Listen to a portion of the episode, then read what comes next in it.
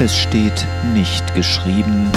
Jesus spricht, ich bin gekommen, Friede auf die Erde zu bringen.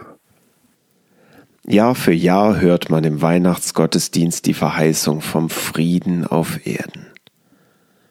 Wenn das durch den Messias wahr wird, war entweder Jesus doch nicht der Messias, oder wir haben eine falsche Vorstellung von Frieden. Denn Jesus sagt ganz klar, Ihr sollt nicht meinen, dass ich gekommen bin, Frieden auf die Erde zu bringen. Ich bin nicht gekommen, Frieden zu bringen, sondern das Schwert. Matthäus 10, Vers 34.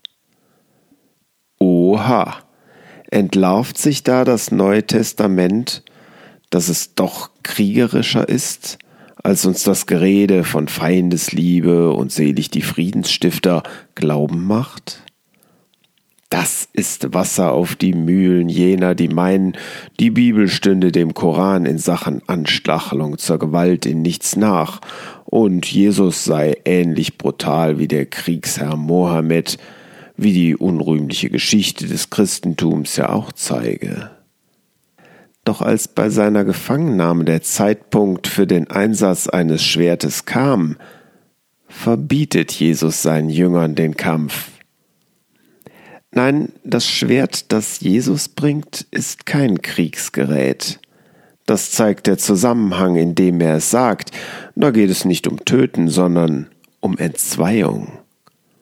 Es ist das scharfe Schwert, das Geister scheidet. Jesus oder nicht. Dazwischen gibt es nichts.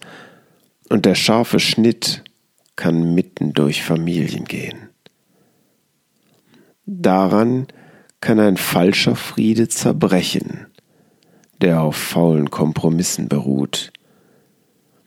Diesen Frieden, der Glaubenswahrheiten verschweigt, um niemandem zu nahe zu treten, bringt Jesus nicht.